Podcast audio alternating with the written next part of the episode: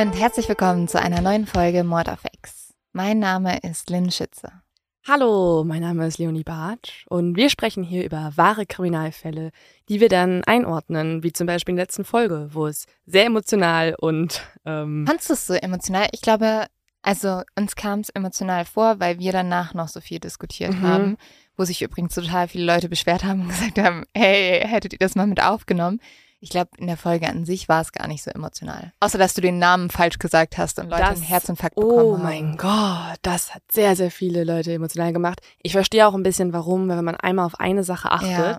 dann achtet man auf nichts anderes mehr. Mhm. Und man wartet schon so, wie macht es jetzt im nächsten Satz? Und es ist wieder der falsche Name. Ja. Ich hatte einen richtigen Dreher im Kopf. Ich habe auch danach die ganze Zeit weiterhin den falschen Namen benutzt in unseren Gesprächen und Ja. Diskussionen darüber. Ähm, Aber du wurdest ja bestraft. Womit? Die wurde ja. Die Kommentaren? Nee, ja, erstmal das und dann ist dir ja auch noch ein Verbrechen passiert. Ah ja. Die wurde ja dein Handy gestohlen. Ja, und falls das jetzt die Person hört, die ähm, mit meinem Handy durch die Gegend fährt, weil ich konnte das bei iPhone suchen noch orten und es war auf der B2 unterwegs, dann bitte melden, bitte, Bitte- zurückgeben. Bitte Leos Nacktbilder löschen. Was aber nett wäre, ich habe extrem, extrem viele Fotos von einem extrem niedlichen Hund, Ja. gerade als der klein Nicht war. die Nacktbilder von Freddo veröffentlichen. Nicht, bitte nicht die Nacktbilder von Freddo veröffentlichen, mir einfach wiedergeben. Ich habe das ähm, irgendwo in den Bergen, also ich wurde von einem Taxifahrer in den Bergen abgesetzt und wenige Sekunden später war mein Handy weg. Und ich habe es aber sofort, innerhalb von ein paar Minuten ist es mir aufgefallen, da habe ich sofort geortet und gesehen, wie es einfach nach München wieder unterwegs war. Und, und dann habe ich diesen Taxifahrer Dein mehrmals angerufen und war so, also ich glaube, es geht, es gibt für mich gerade keine andere Möglichkeit, als dass es hier im Taxi halt Ja. noch ist, weil ein Handy fährt ja nicht einfach von sich Doch, aus über Leo. die B2. Vielleicht hatte dein Handy keinen Bock auf Urlaub in den Bergen und war so, äh, lieber Taxifahrer, bitte einmal zurückfahren. Exakt, wir sind schon 100 Jahre in die Zukunft vorgegangen Ja. und da können Handys selber bestimmen, wo sie hin möchten. Ja, und dann hat er aber äh, das gemacht, was ich glaube, was in auch die Kategorie zu dumm zum Verbrechen passt.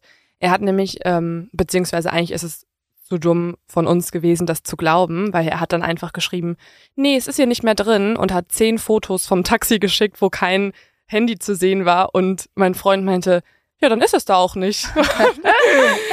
und ich dachte mir, also, Ja. das würdest du exakt so machen, wenn du gerade das Handy entfernt hast. Stell dir vor, stell dir vor, ein Foto wäre so richtig schlecht gefotoshoppt. Also da wäre so, so, da sieht man so einfach, wie so ein Teil des Sitzes So mit einfach Weichzeichner. so genau so einmal rübergegangen wurde. und dann, dann schickst du dem das so zurück und bist so, hä, was ist denn da? Äh, also nix, ne? Da war auf der Kamera, vielleicht hat er auch mit meinem Handy die Fotos gemacht. Ich weiß, für di- du denkst, Freddos Nacktbilder sind das, was jeder möchte. Aber ich glaube, der hat überhaupt kein Interesse an den Inhalten deines Handys, sondern der hat nur Interesse an deinem Handy.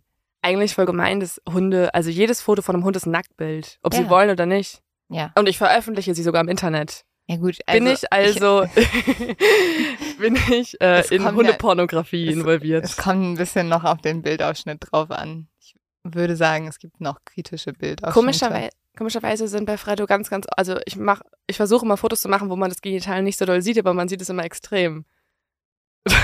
Okay.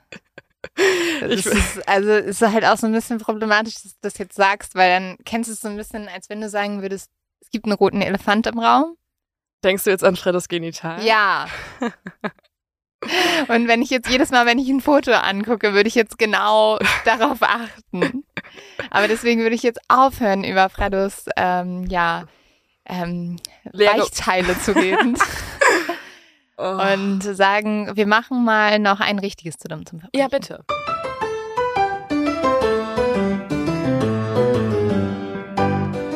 1997 brachen nämlich Räuber in einen geparkten Transporter im englischen Coventry ein und sie dachten, darin wären Kisten mit Weinflaschen. Und diese Flaschen in diesen Kisten sahen auch aus wie Wein.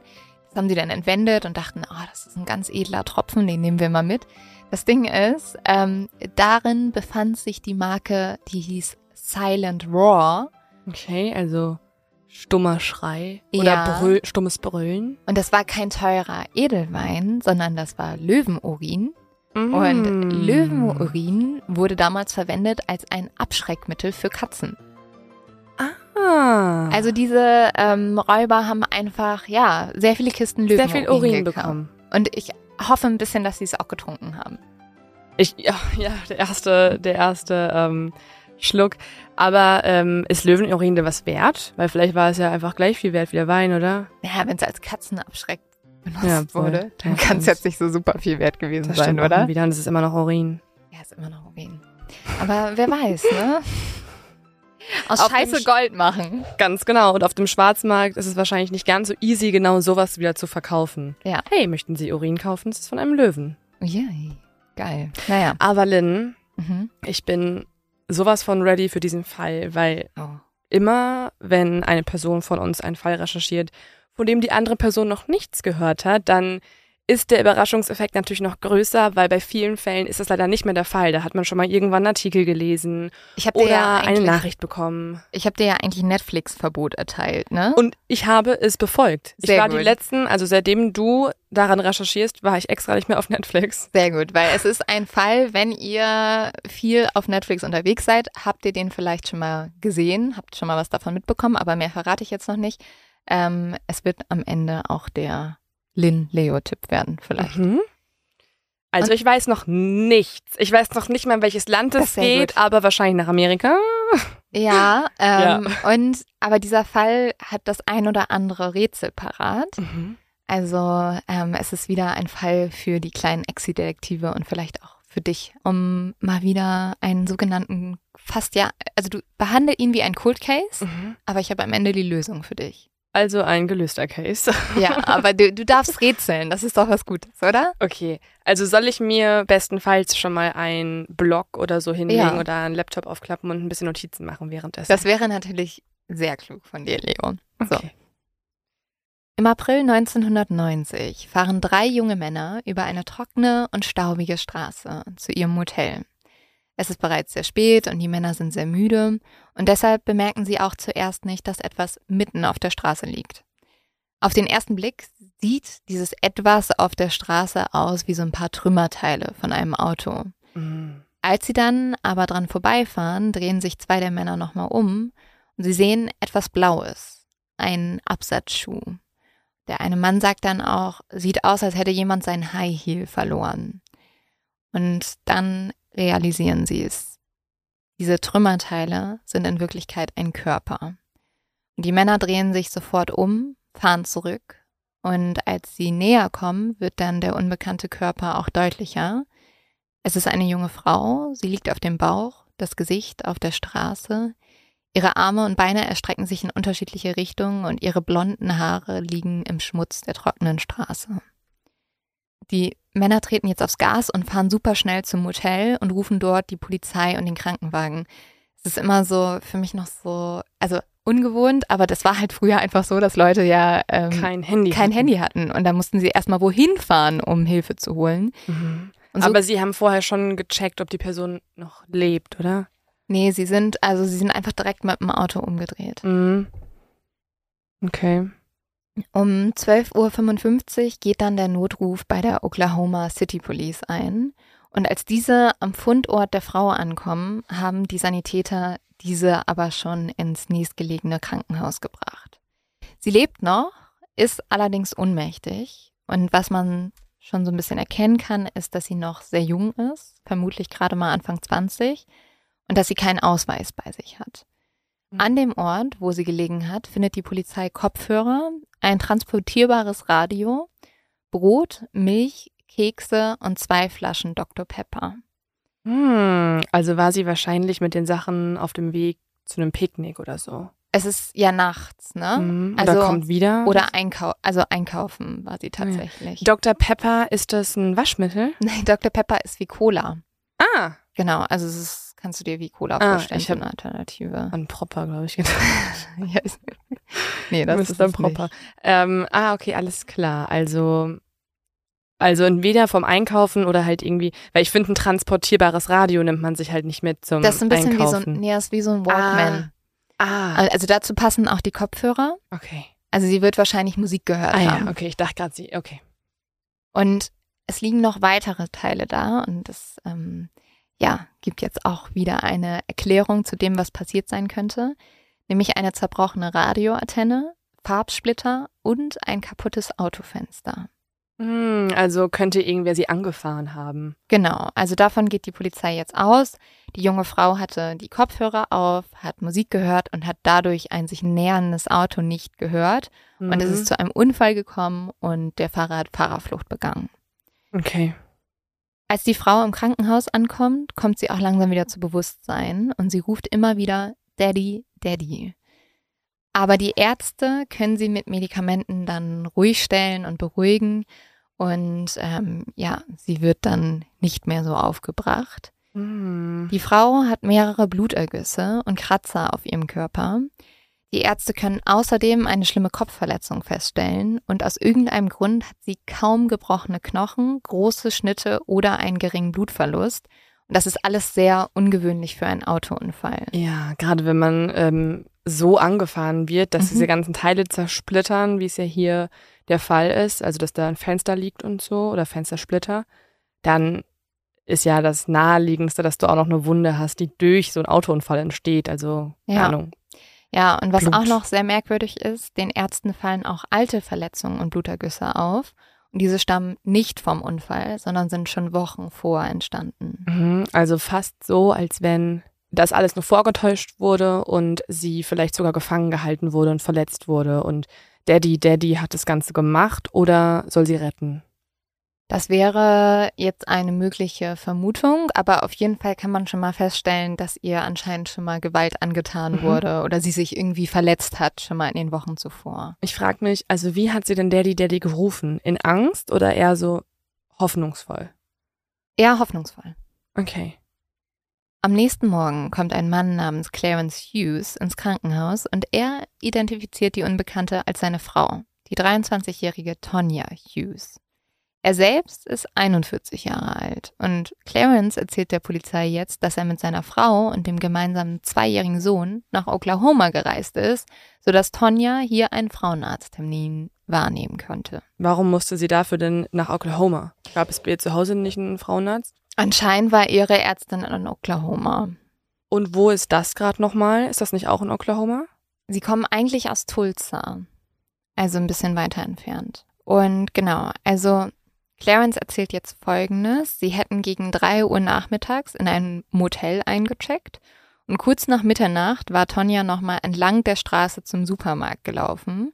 Sie hatte Clarence dann 15 Minuten später nochmal angerufen und hatte gesagt, dass sie leider die Babynahrung nicht mehr tragen könnte, aber Milch und ein paar Lebensmittel bekommen hätte und die mitbringen würde.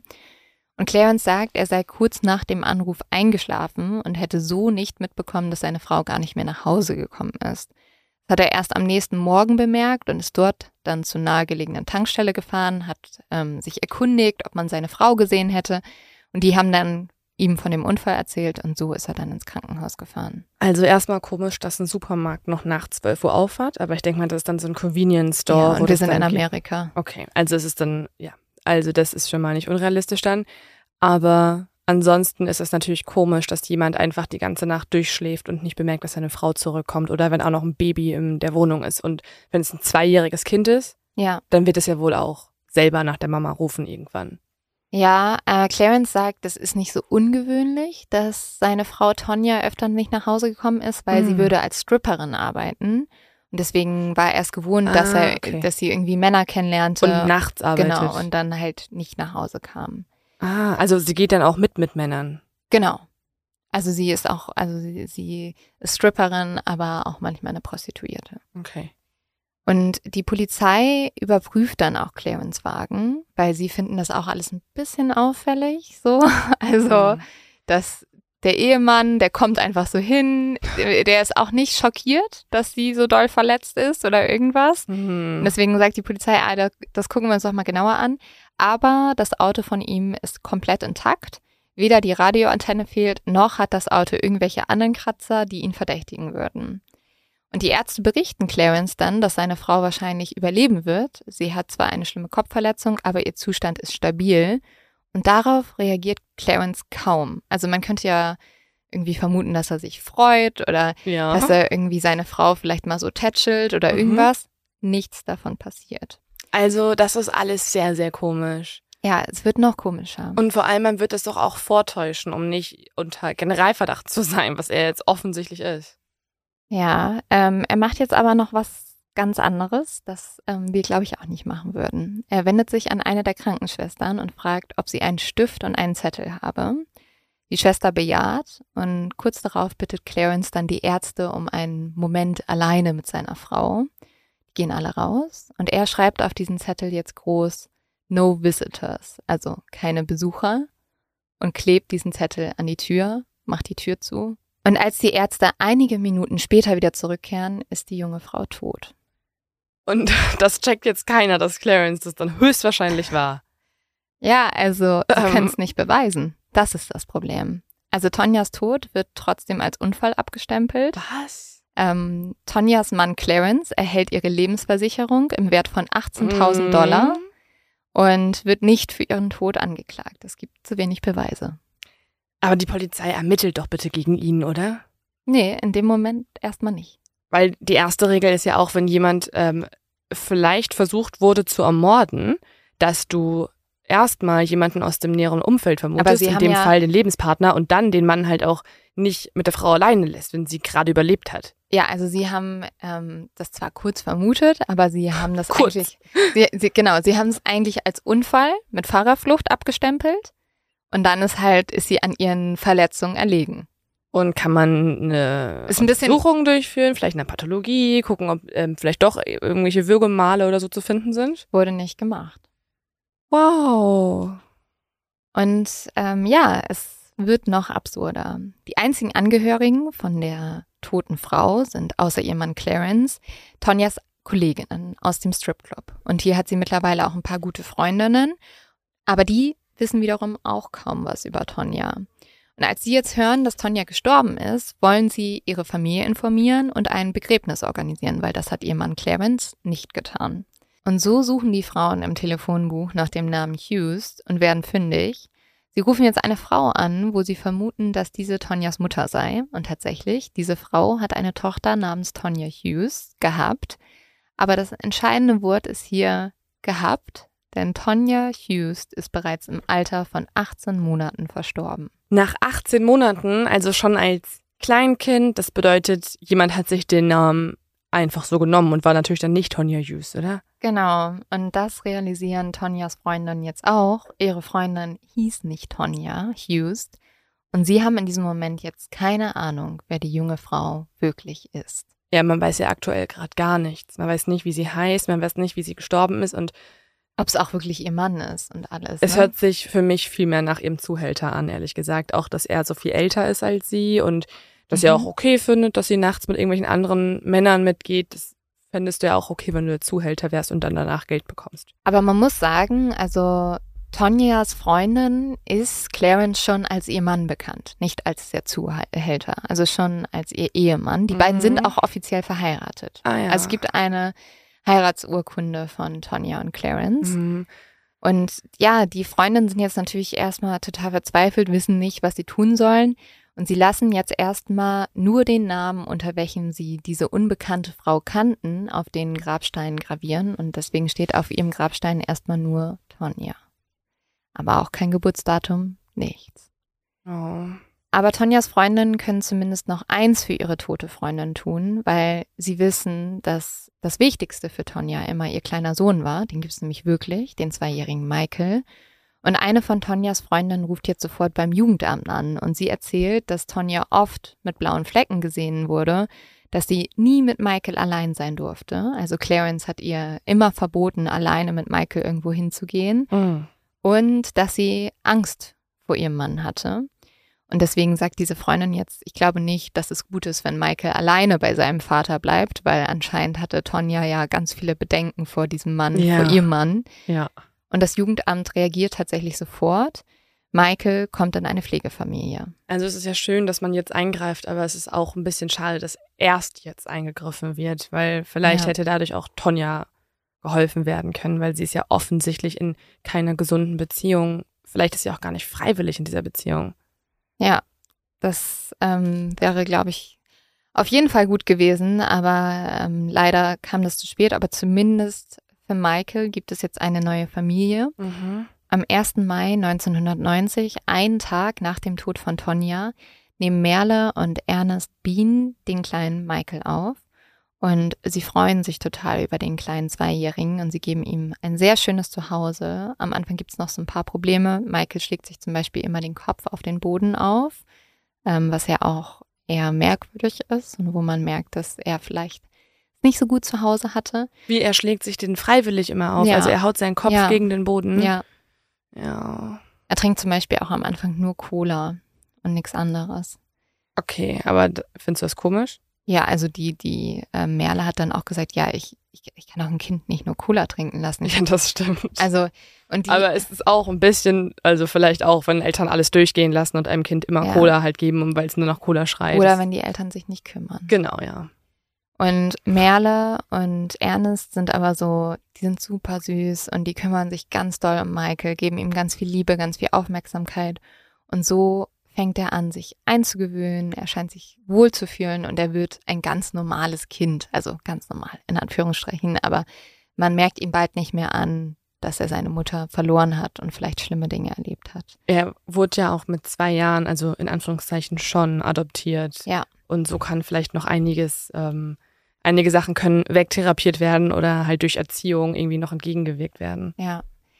In den nächsten vier Jahren werden Merle, Ernest und Michael eine sehr glückliche Familie.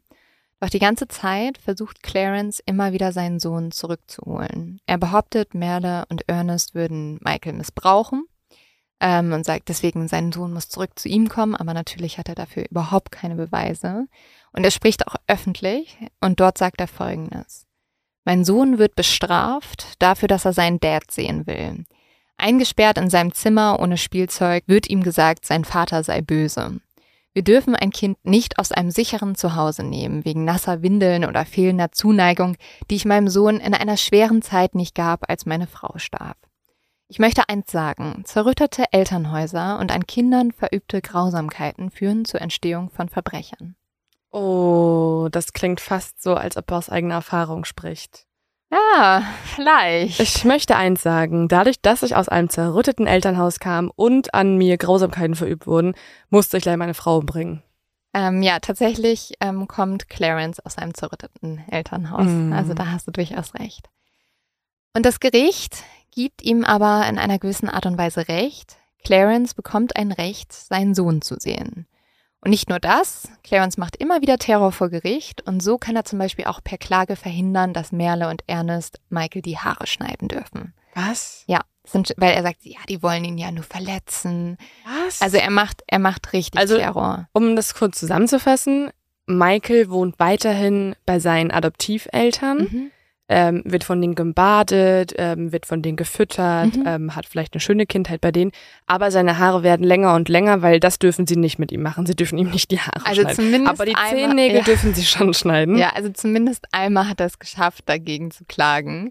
Okay. Und ja, das Schlimme ist aber vielmehr, Michael muss jetzt immer wieder seinen Vater sehen.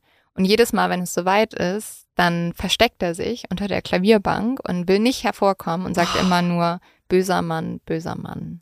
Oh mein Gott, kann man das? Nein, Ja, ähm, nein. Und er erzählt Merle auch, dass er früher von Clarence eingesperrt wurde und dass er Angst vor ihm habe. Und sowas kann nicht vor Gericht dann verwendet werden, sodass diese komischen Besuche aufhören.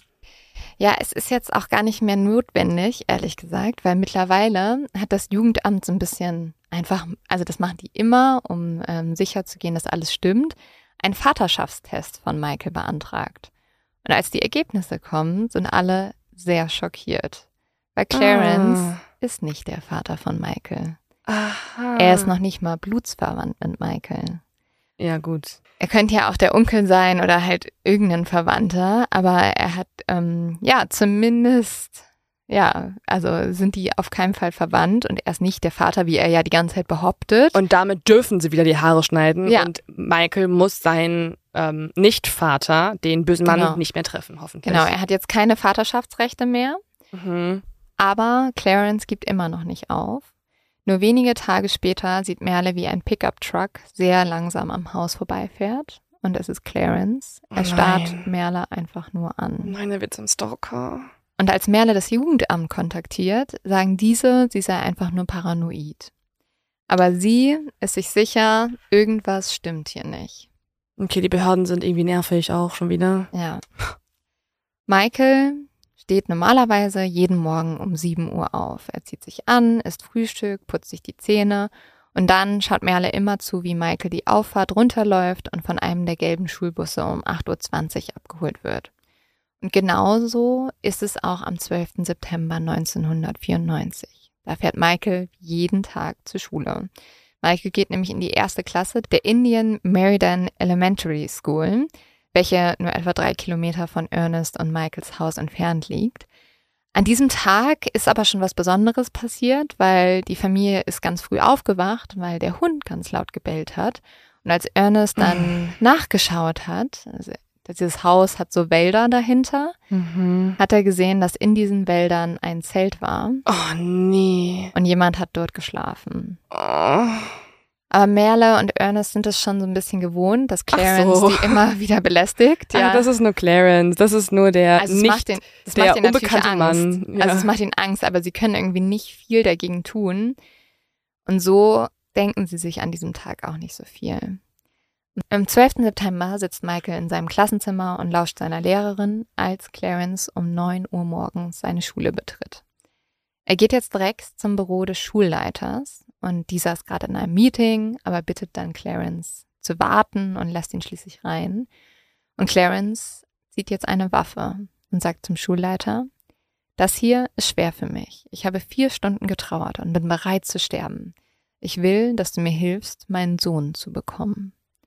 Also, was ist das denn für eine Aussage? Ja, Also, er geht jetzt zum Schulleiter und will den überreden, dass die beiden Kindesentführung zusammen Mhm. begehen. genau. Weil er auch schon ganze vier Stunden in seinem Leben anscheinend jetzt getrauert hat. Ja, aber der Schulleiter hat natürlich total Schiss, weil dieses Ding, da jemanden vor dir zu haben, der dir auch gerade sagt, mir ist alles egal, ich bin auch bereit zu sterben, da wäre ich auch so, oh, ich weiß jetzt nicht. Und der Schulleiter hilft ihm, ähm, der, weil er kriegt auch die Ansage, wenn du mir nicht hilfst, wirst du das nicht überleben. Ich will nämlich auch nicht mehr leben. Menschen sterben, weil es ihnen egal ist. So bin ich auch. Mir ist alles egal. Okay. Und deswegen versucht der Schulleiter jetzt erstmal ganz ruhig zu bleiben und dann zwingt ihn Clarence aber den Namen der Lehrerin rauszusuchen, in welcher Klasse Michael ist. Und dann sagt Clarence zu diesem Schulleiter, bitte geh zu dieser Klasse, hol Michael aus dieser Klasse und dann geh gemeinsam mit ihm und mit mir zu deinem Auto. Und der Schulleiter befolgt die Anweisung. Und während Clarence noch immer die Waffe an seinen Rücken hält, geht er zu dem Klassenzimmer, in welchem Michael sitzt. Er bittet ihn dann, nach draußen zu kommen. Seine Tasche soll er direkt mitnehmen. Und dann führt der Schulleiter Clarence zu seinem Auto. Es ist ein weißer Truck. Und Michael ist die ganze Zeit ganz still. Er hat schreckliche Angst. Der Schulleiter soll dann den Truck fahren. Clarence setzt sich neben ihn auf den Beifahrersitz. Michael sitzt hinten. Und Clarence zwingt den Schulleiter zu einem Waldweg zu fahren.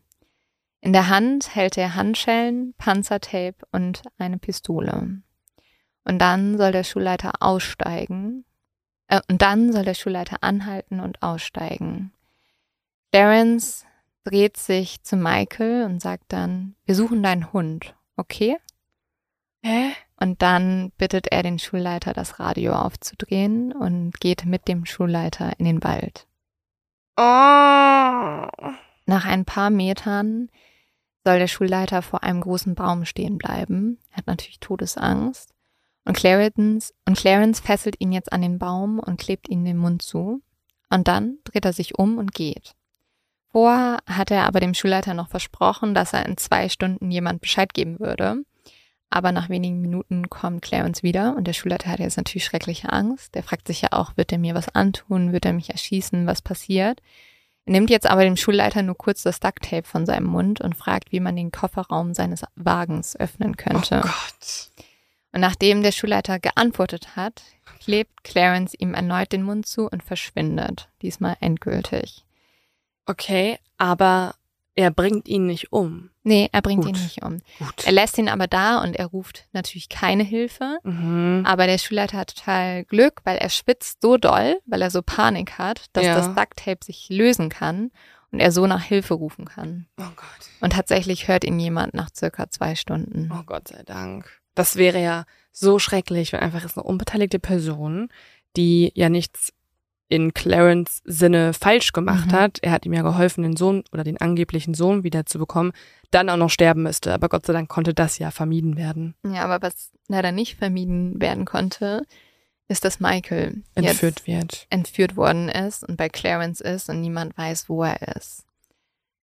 Und ähm, die lokalen Polizeibehörden ziehen jetzt das FBI dazu und ähm, dem FBI ist durchaus bewusst, dass es kein normaler Fall. Es gibt normalerweise kaum Entführungen in Oklahoma und deswegen haben sie jetzt natürlich einen extremen Druck und dazu kommt auch noch, wir haben schon öfters drüber gesprochen, man muss Entführungsopfer eigentlich innerhalb von 24 Stunden finden, weil danach sinken die Chancen, das Opfer, also Michael, lebendig zu finden, drastisch. Mhm. Und so macht das FBI zuerst einen Fahndungsaufruf und sie suchen nach Michael und seinem angeblichen Vater. Und diesen angeblichen Vater schaut sich das FBI jetzt mal genauer an. Ja, das hätte ich jetzt auch mal gefragt, also wer das genau ist, weil man weiß über Clarence ja nur sein Alter bisher. Ja, und ehrlich gesagt, alles, was sie über ihn wissen, ist auch falsch. Weil Clarence heißt gar nicht Clarence. Ah, hat auch einen anderen Namen sich angenommen, so wie seine Frau. Ja, nicht nur ein. Und jetzt wird's nämlich richtig verwirrend, weil das FBI findet heraus, dass Clarence immer wieder verschiedene Identitäten angenommen hat. So hieß er von 1975 bis 1978 Trenton B. Davis. 1980 zog Trenton nach Louisville, Kentucky und hier nannte er sich Warren Marshall und 1989 ging er nach Tulsa und hier nahm er den Namen Clarence Hughes an und heiratete Tonya Dawn Hughes. Und durch ihren Tod bekam Clarence ja damals diese Lebensversicherung im Wert von 18.000 Dollar. Und jetzt guckt die Polizei aber, welchen Namen hat er dann angegeben, als er diese Lebensversicherung sich geholt hat? Weil Mhm. dort musste er eine Sozialversicherungsnummer eingeben. Und damit können sie seinen richtigen Namen endlich feststellen. Und der ist Franklin Delano Floyd. Okay. Der Typ heißt in Wirklichkeit Franklin Delano Floyd. Das ist ja die ganze Zeit schon gewesen. Genau, also Aber Cla- bekannt unter sehr, sehr vielen anderen Namen. genau. Und Clarence ist eigentlich Franklin. Ja, Okay? ja. Also ich hoffe, ihr seid alle noch dabei. Und Franklin Delano Floyd hat bereits eine ordentliche Strafakte. So saß er schon mal mehrere Jahre im Gefängnis. Er hat 1962 ein vierjähriges Mädchen entführt und sie vergewaltigt. Danach war er übrigens auch ein registrierter Pädophiler. Mhm. Franklin hatte außerdem 1963 eine Bank überfallen und 1973 eine Frau angegriffen. Okay. Also kein guter Typ. nee, nicht jemand, bei dem man Michael ähm, gerne Mhm. hat, sondern es wäre gut, wenn Michael jetzt so schnell wie es geht gerettet wird vor ihm. Und für die letzte Tat sollte er eigentlich auch angeklagt werden, erschien aber nie vor Gericht. Und, und so war Franklin Delano Floyd schon fast zwei Jahrzehnte auf der Flucht, als jetzt das FBI anfing, ihn zu suchen. Also er ist schon lange auf der ähm, Wanted-Liste und sie können jetzt endlich alle Puzzleteile zusammenfügen und wissen, ah, okay, er hat schon wieder eine neue Identität angenommen, nämlich Clarence. Ja, aber alle Puzzleteile haben sie ja lange noch nicht, muss Mhm. man schon sagen. Und sie haben natürlich jetzt auch Schiss, weil sie wissen, sie haben es mit einem Fluchtexperten zu tun. Also jemand, der einfach schon ewig geflohen ist. Der sein ganzes Leben einfach auch unter verschiedenen Identitäten gelebt hat. Am siebten Tag der Suche läuft dann einer der Polizisten ganz aufgeregt in das Büro von dem führenden Agenten. Er hat nämlich ein Foto dabei. Der Polizist hat zuvor mit einem ehemaligen Arbeitskollegen von Franklin Floyd gesprochen und dieser hat mit ihm gearbeitet, als er noch den Namen Trenton B. Davis hatte. Und der ehemalige Arbeitskollege hat dem Ermittler ein Foto gegeben. Und auf diesem Foto sieht man Franklin Floyd mit einem kleinen blonden Mädchen. Und dieses Mädchen sei, so der Arbeitskollege, Trentons oder Floyds Tochter Susan gewesen. Floyd war damals sehr stolz auf dieses Bild von ihm als alleinerziehenden Vater und mit seiner kleinen Tochter. Und das FBI schaut sich dieses Foto jetzt nochmal genauer an. Und das Mädchen auf dem Foto kann nicht älter als sechs Jahre alt sein, aber trotzdem ist die Ähnlichkeit unübersehbar. Clarence Frau Tonja, also unsere unbekannte Tote vom Anfang, ist niemand anders als das Mädchen, welches Franklin Delano Floyd als seine Tochter Suzanne vorstellte. Also hat er schon vor langer Zeit ein Mädchen entführt und seitdem gefangen gehalten. Ja. Und dann irgendwann das wäre auch noch. eine Möglichkeit. Oder ist es halt wirklich seine Tochter, die er später geheiratet hat? Und deswegen ruft sie Daddy Daddy im Krankenhaus. Ja, es erklärt jetzt, warum sie Daddy Daddy gerufen hat. Ah. Und etwa zur gleichen Zeit, wie das dieser Ermittler ins Büro rennt vom FBI, bekommt eine junge Frau namens Jenny einen Anruf. Ihre Mutter hat nämlich die Nachrichten im Fernsehen gesehen und äh, da wurde über die Entführung von Michael gesprochen und auch über Tonja geredet. Und sie ruft jetzt ganz aufgeregt ihre Tochter an und sagt, sie berichten über deine alte Freundin und sie nennen sie ganz anders. Sie nennen sie Tonja. Aber diese Tonja, von der sie sprechen, ist eigentlich Sharon. Und Jenny ist Hm. jetzt total verwirrt und sie fragt nach, warum ist Sharon denn in den Nachrichten? Wird sie interviewt? Und die Mutter sagt dann, nein, sie ist tot. Sharon ist tot. Und so ruft Jenny jetzt beim FBI an. Und sie erzählt, dass sie den Bericht gesehen hat und dass sie die wahre Identität von Tonja kennen würde, weil Tonja ist nicht Tonja. Tonja würde in Wirklichkeit Sharon Marshall heißen und war die beste Freundin von Jenny in der Schule. Ah. Die beiden haben sich damals kennengelernt und haben sofort irgendwie eine richtig gute Verbindung gehabt. Und Sharon hat Jenny immer erzählt, dass ihre Mutter bei einem Autounfall gestorben ist. Und zwar wurde ihre Mutter von einem Auto angefahren. Mhm. Das finde ich ein bisschen verdächtig. Mhm. Und deswegen wäre Sharon alleine bei ihrem Vater aufgewachsen. Jenny und Sharon waren gemeinsam in Oklahoma zur Schule gegangen und ähm, ja, sie haben sich dann in so einem Sommercamp kennengelernt und Sharon war einfach unglaublich begabt. Sie war wunderschön, sie hatte ein IQ über 130, war deswegen im Wissenschaftsclub, im Begabtenprogramm und sie hatte eine sehr vielversprechende Zukunft vor sich. Ihre Freunde waren alle Außenseiter, nicht die beliebten Kids. Und die erzählen so ein bisschen, dass wenn einer mal einen schlechten Tag hatte, hat sie immer so einen Zettel hinterlassen, wo halt einfach so draufsteht, hey, ich hoffe, du hast einen guten Tag, hab dich lieb, Sharon. Und Sharon wollte damals unbedingt auf die Georgia Tech gehen, um, Rau um Raumfahrtingenieurin zu werden. Und sie wurde tatsächlich auch angenommen und hat sogar ein Stipendium bekommen. Und Mm. dafür, dass sie das bekommen hat, hat sie von ihrem Vater, also Floyd, eine ganze Seite im Jahrbuch bekommen, wo er ihr zu ihrem Stipendium gratuliert.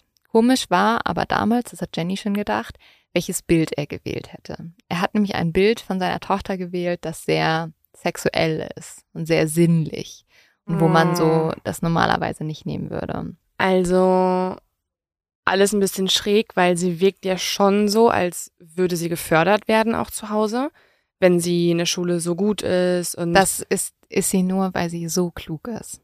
also okay, sie kommt von ihren eigenen, also ist aus eigenem Willen, dass sie in der Schule so sie viel Gas gibt. unglaublich intelligent. Ja. Ja. Und ähm, alle bezeichnen sie halt auch super gutmütig. Aber zu Hause muss sie ganz viel arbeiten. Sie muss Mhm. nämlich alles für ihren Vater tun. Und Sharon ist eigentlich total happy, weil sie aufs College gehen sollte. Und das erzählt Jenny auch. Aber dann soll Sharon schwanger geworden sein und sie musste ihr Kind damals zur Adoption freigeben, weil ihr Vater ihr dann verboten hat, aufs College zu gehen. Er wollte, dass Sharon bei ihm blieb und sich um ihn kümmerte. Und niemand wusste damals so wirklich, was bei Sharon zu Hause los war, bis Jennifer eines Tages bei ihrer Freundin war. Und Sharon hat ihr dann so schöne Dessous gezeigt, diese soll ihr Vater ihr gekauft haben. Nee. Und als die beiden Mädchen die anprobieren, kommt Sharons Vater, also Floyd, reingestürmt und er hat eine Waffe dabei. Und er zwingt Jenny dann, sich auf den Boden zu legen mit dem Gesicht nach unten und vergewaltigt Sharon Gott. Vor der Freundin? vor der Freundin. Am nächsten Tag sagt Sharon dann zu Jenny, dass ihr Daddy sowas halt manchmal machen würde, aber dass es ihr gut gehen würde und beide reden nie wieder über diesen Vorfall. Oh mein Gott. Wenig später zieht Sharon dann mit ihrem Vater nach Arizona und hier lernt sie einen Mann kennen und wird erneut schwanger. Ähm, das ist Michael, den sie bekommt. Übrigens, den ersten Sohn hat sie wahrscheinlich auch von ähm, einem anderen Mann bekommen, nicht von ihrem Vater. Ja, weil das wäre jetzt mein Gedanke. Ja, nee, also ähm, da hat sie Wenn- wahrscheinlich auch jemanden kennengelernt. Und diesmal auch oder ist es diesmal der Vater? Nee, diesmal hat sie auch jemanden kennengelernt. Okay. Ähm, Franklin Floyd zieht daraufhin mit Sharon nach Tampa, also sie ziehen wieder weg. Und hier muss sie jetzt auf Drängen von Floyd als Stripperin arbeiten und gibt sich das erste Mal als Tonja aus. Also da entsteht Mm. sozusagen Tonja. Und so wird aus Sharon Tonja und aus Warren Marshall, wie sich gerade Floyd Mhm. zu diesem Zeitpunkt genannt hatte, wurde Clarence Hughes. Die neuen Namen haben die beiden damals auf Grabsteinen auf einem Friedhof gesehen und haben sie dann einfach sozusagen kopiert. Mhm. Und, die mussten doch auch noch heiraten, oder? Weil du es ja, ja, am genau, Anfang sie der Folge gesagt, dass die eingetragen sind ähm, als ein verheiratetes Ja. Paar. Ja. Oh. Und Sharon lernte in Tampa auch Cheryl Comesso kennen. Und diese Frau ist eine Arbeitskollegin von ihr und wird eine ihrer engsten Vertrauten. Cheryl zieht später auch bei Sharon und Floyd ein und hat auch ein kurzes Verhältnis mit Floyd. Und das Komische ist, Floyd dreht immer wieder Videos von den beiden und will Sharon auch davon überzeugen, sich zum Beispiel Brustimplantate einbauen zu lassen, damit sie ihre Karriere besser laufen würde und so. Und auch ehrlich gesagt, die ganzen Stripperinnen, die sagen alle schon immer, es sehr merkwürdig ist, was für ein Verhältnis Floyd ähm, zu damals auch teilweise dachten die erst noch, das wäre die Tochter. Also was die, das war alles. Ist ja die Tochter. Ja, aber Er, Ja. hat sie, er hat sie ja dann später geheiratet und als seine Ehefrau ausgegeben. Oh. Ich, Vor allem sehen die sich wahrscheinlich auch super ähnlich. Dann wird man schon auch denken, dass es die Tochter ist. ja, die sehen sich nicht so ähnlich. Okay. Nee. Oh, Das ist Und alles ganz, ganz schlimm. Ja, es ist alles ganz, ganz schlimm. Ihr Vater wird sozusagen ihr Zuhälter und er versucht auch immer auf Partys sozusagen sie an Männer zu verkaufen für eine Nacht. Also so ein bisschen wie mein Anfangsverdacht, wo ich schon einmal sagte, Mhm. es merkt, also es wirkt eher wie der Zuhälter. Mhm. Aber es ist ja noch schrecklicher, weil es ist nicht nur der Zuhälter, sondern auch noch der eigene Vater. ja, es ist ganz schrecklich. Und ein Pädophiler gleichzeitig, weil er sie seit Kind auf halt anscheinend sexuell missbraucht hat. Ja. Und Sharon wird jetzt erneut schwanger, wieder nicht von ihrem Vater, sondern von einem Freund, den sie kurzer Zeit hatte. Und dieses Kind gibt sie ebenfalls zur Adoption frei, beziehungsweise Floyd gibt es zur Adoption frei. Die Polizei und das FBI und auch wir wissen ja jetzt viel mehr über Sharon und Floyd. Und bis jetzt sind wir ja aber die ganze Zeit davon ausgegangen, und vielleicht auch du, Leo, dass Sharon Floyds Tochter sei, ne? Also so habe ich es ja auch erzählt und wir haben auch so darüber gesprochen. Ja, außer halt, dass sie auch entführt wurde. so. ja. Das könnte halt auch sein. Damit hast du einen sehr guten Punkt, weil das FBI schaut sich das jetzt alles nochmal genauer an und Sharon war 20 Jahre alt, als sie starb. Das bedeutet, dass sie im Oh. Jahr 1969 oder 1970 geboren ist, aber Floyd war von 1963 bis 1972 im Gefängnis. okay, also sie muss entführt worden sein. Ja. Also, ist sie das, aber sie ist jetzt nicht diejenige, wo die Mutter meinte, dass ihre Tochter mit 18 Monaten gestorben ist. Nein, das ist, das ist sie nicht. Okay. Das ist sie nicht. okay. Aber ein guter Punkt, ehrlich gesagt. Mm, Nein, aber ähm, jetzt steht fest, Floyd kann nicht Sharons biologischer Vater sein. Und in diesem Moment realisiert auch das FBI, dass ein sowieso schon super schrecklicher Fall, weil sie sind ja die ganze Zeit davon ausgegangen, eine Ehefrau von einem Mann war eigentlich die Tochter von diesem Mann. Und jetzt ja, es ist alles sehr verwirrend. Ich würde am liebsten so einen, ähm, ja, so einen Stammbaum aufmalen. ja. Und jetzt realisieren sie, dass das auch noch stattdessen ja. Sharon ein kleines Mädchen war, das entführt wurde, erst als die Tochter ausgegeben wurde und dann noch als die Ehefrau ausgegeben wurde. Und das Schlimme ist, dass Sharon wahrscheinlich auch geglaubt hat, dass sie die Tochter war, weil das haben wir ja, sie hat ihn ja auch Daddy genannt und so. Ja, wenn sie schon in so frühen, also als so kleines Wesen entführt wurde, Mhm. dann wächst du ja auf mit dem Gedanken. Ich habe auch gerade mal ähm, bei Google den Namen eingegeben, also Franklin Floyd. Und da gibt es so ein Foto von ihm mit Tochter. Mhm. Das ist dieses Foto, das auch gezeigt wurde von dem Agenten. Ah. Ja, das posten wir uns euch auch nochmal auf Social. Ja, also wir posten es jetzt gleich auf Instagram und TikTok. Ähm, aber da finde ich, sieht er auch voll seriös aus. Also Ja. später wirkt er gruselig als alter Mann. Aber er sah auch nett aus und deswegen haben die Leute ihm auch geglaubt. Ja, also mit seiner Tochter, das Foto, das sieht ja einfach aus wie so ein, halt so ein, ehrlich Aber- gesagt, wie ja. so ein Vater, der in der Bank arbeitet. Aber das FBI hat dieses Foto übrigens auch einem Analysten gegeben und der ist so Experte für Kindesmissbrauch und er meint, man sieht bei Sharon, dass sie missbraucht wurde auf dem Bild. Warum? Die Art und Weise, wie sie guckt. Aber das fand ich auch, ich war so, okay, das ist viel rein interpretiert, aber gut, ähm, es stimmte ja. Also, Was? Und jetzt ist natürlich diese ganze Zeit ist die große Frage, wer ist denn Sharon überhaupt? Also wo wurde sie entführt, wo kommt sie her? Und um das rauszufinden, sucht das FBI jetzt weiter nach Floyd, weil der ist ja in diesem Moment der Einzige, der die Antworten hat. Und äh, der eine, der führende Ermittler, kommt auf die Idee, dass Floyd ja eigentlich immer nach Mustern handelt. Also er geht immer zu den gleichen Orten und er nutzt die gleichen Identitäten. Und deswegen lässt das FBI jetzt Floyds Identitäten beobachten. Und tatsächlich, ein Warren Marshall hat in Kentucky gerade erst seinen Führerschein verlängert. Und das war eine Identität von Floyd. Und so stellt die Polizei jetzt Floyd seinen Führerschein mit einem Boten, also bringt jetzt die Polizei Floyd seinen Führerschein mit einem Boten vorbei, welcher in Wirklichkeit aber ein Agent war und ihn dann festgenommen hat. Das Schlimme ist aber, Michael, also der Sohn, der Zweijährige, ist nirgendwo auffindbar.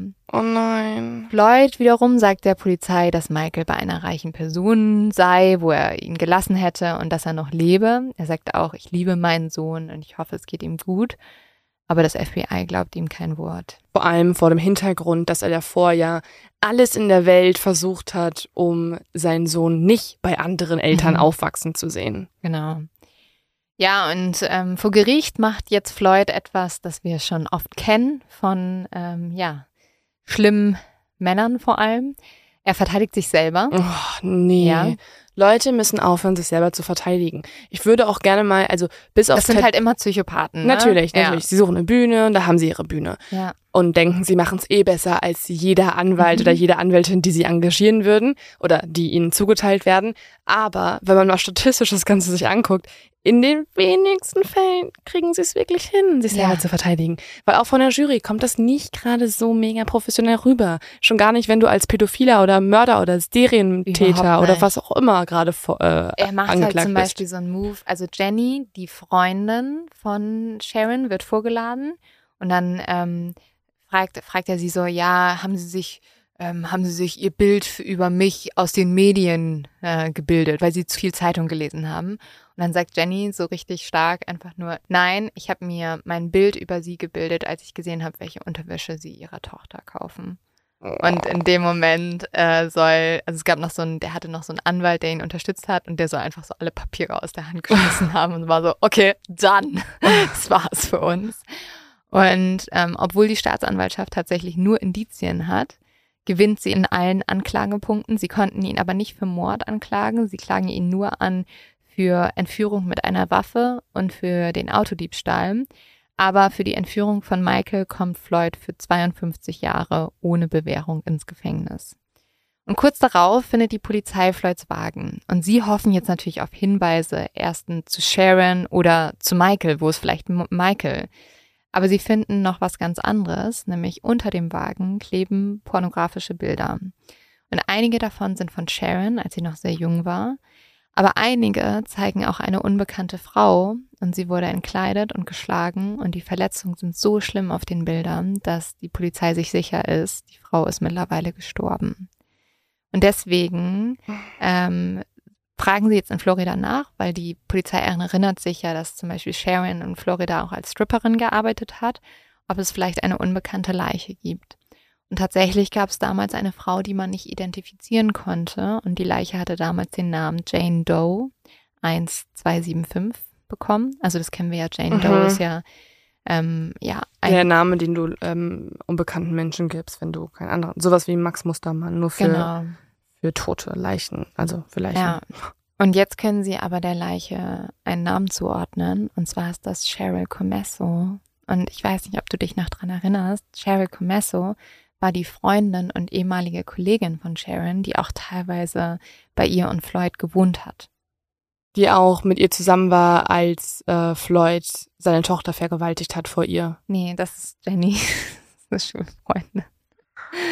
Nein, Cheryl hat in der Zeit, wo, ich weiß, das ist verwirrend, Leute, es tut mir leid, aber Cheryl hat in der Zeit, wo Sharon als Stripperin gearbeitet hat, war sie eine der einzigen Bezugsleute mm. von ihr. Und tatsächlich hatte man Cheryl das letzte Mal gesehen, als sie auf einem Parkplatz mit Franklin Floyd gestritten hatte. Und Floyd hat zu Cheryl gesagt, dass er sie töten würde. Das hat man noch gesehen. Ja. Und Irgendwer hat das der Polizei ja. berichtet. Und tatsächlich hat damit jetzt die Polizei das erste Mal einen Mord, für den sie Floyd anklagen können. Und 2003 wird er für den vorsätzlichen Mord an Cheryl Ann Comesso zum Tode verurteilt und wartet seitdem im Florida State Prison auf seine Hinrichtung. Auch heute gilt Floyd noch als Hauptverdächtiger am Tod von Tonya bzw. Sharon.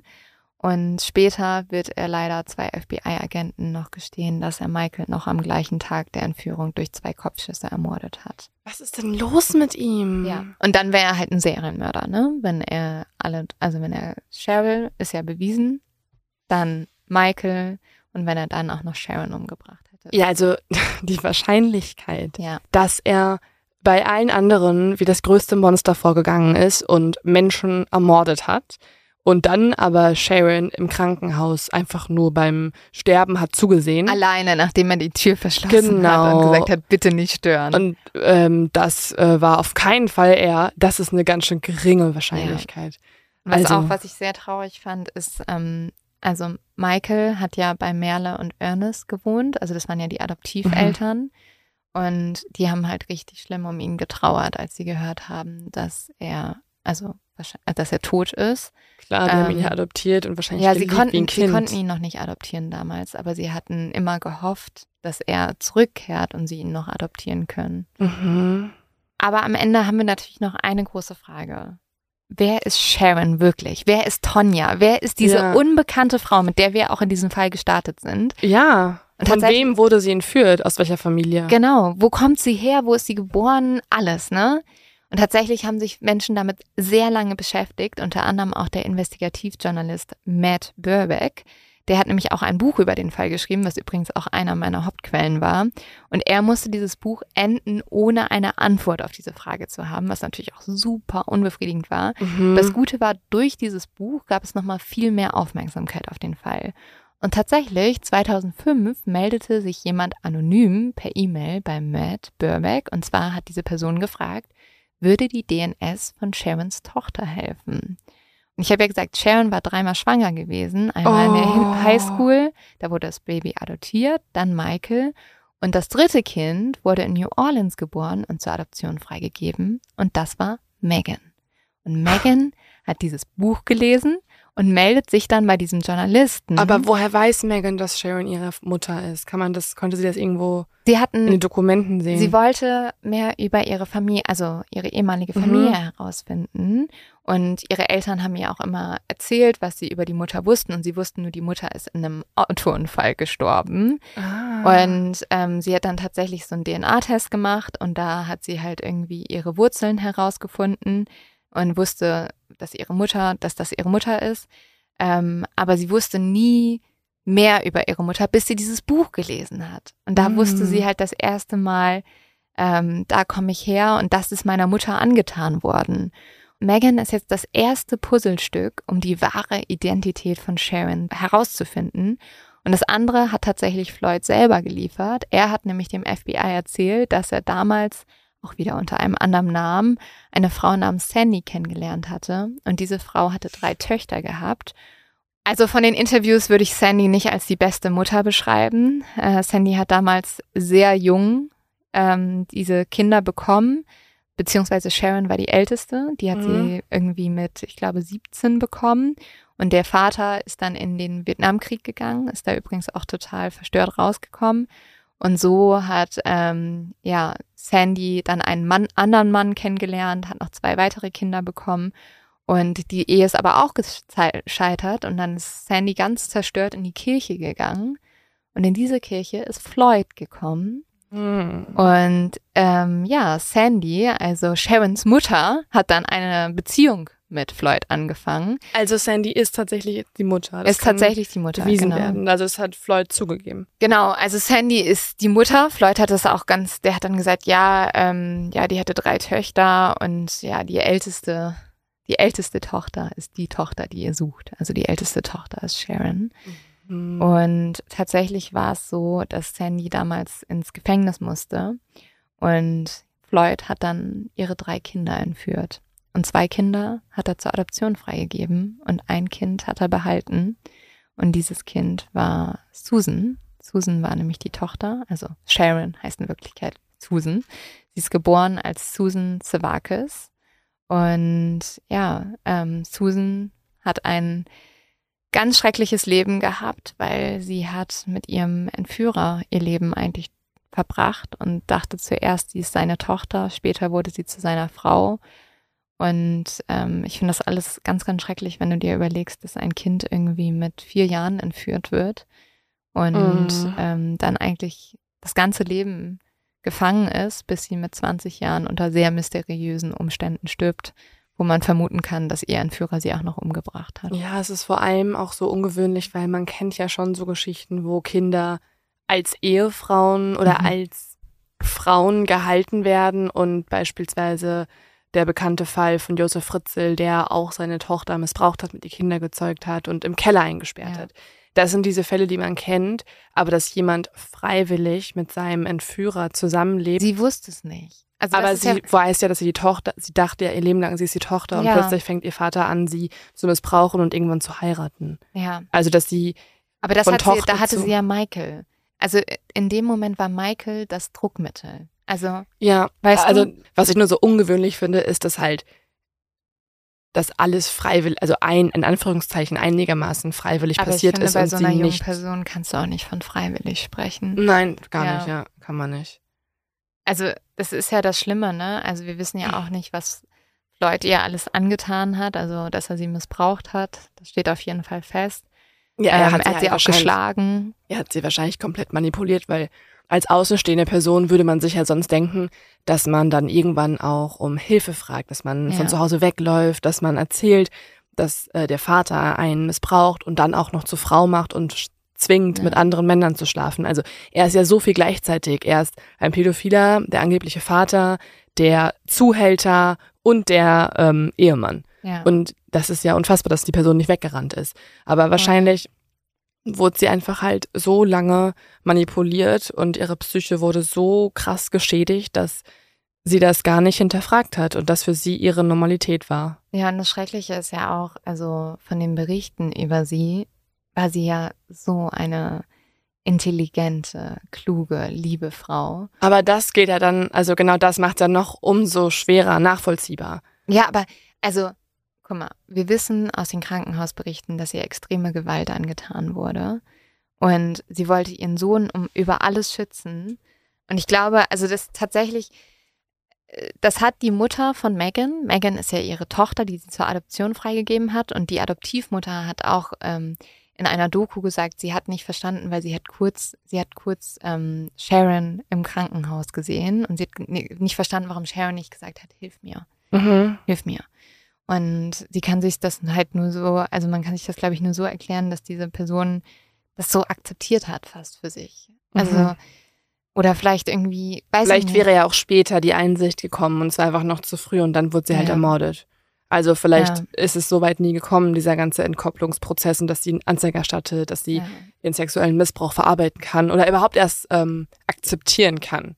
Voll. Was ich halt unglaublich schrecklich finde, ist, dass Sharon oder Tonja oder was auch immer wir dieser unbekannten Frau für einen Namen geben wollten, halt nie gewusst hat, wer sie wirklich ist, nämlich Susan. Ja, es ist eh krass, wie viele verschiedene Identitäten in diesem Fall existieren ja. und das ist so, also verwirrend, glaube ich, auch für die Beteiligten. Ja. Und was ich irgendwie nicht verstehen kann und daran so traurig finde, ist, dass es niemandem aufgefallen ist.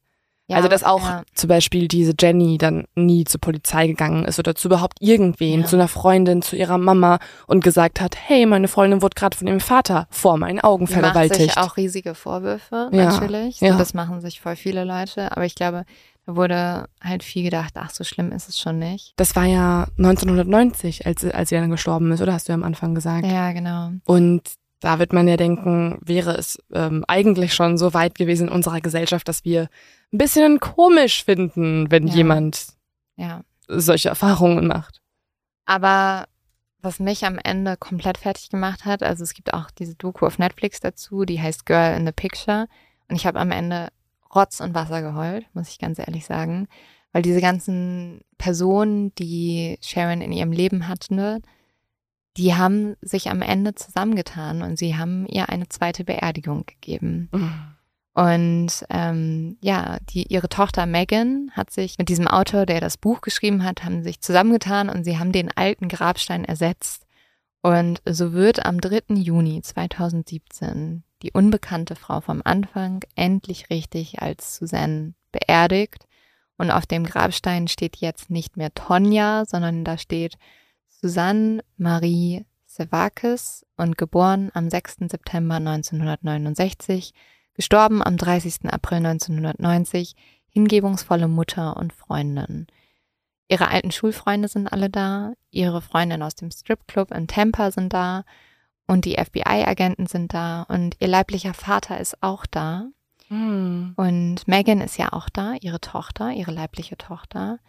Und Megan ist auf der Beerdigung schwanger Mhm. und sie wird ihren Sohn Michael nennen Oh. in Andenken an den kleinen Michael, der leider auch von Floyd ermordet wurde. Und sie hat dann da ja auch ihren Opa dann getroffen. Genau, und das ist das Schöne. Also ähm, Candy wollte nichts mit ihrer Enkelin zu tun haben, aber ähm, ja, Megan hat zu ihrem Großvater mittlerweile eine Verbindung aufgebaut. Mhm. Da merkt man auch, der sagt, dass es ihm unglaublich leid tut, dass er seine Tochter damals nicht genommen hat und Mhm. lag halt viel daran, dass er selber so traumatisiert war und noch ein Kind war. Mhm. Und er sagt, ähm, ja, er konnte halt seiner Tochter kein Vater sein, aber er will ähm, jetzt Ein seiner, er will seiner äh, Enkelin der Vater sein, der er seiner Tochter nicht sein konnte.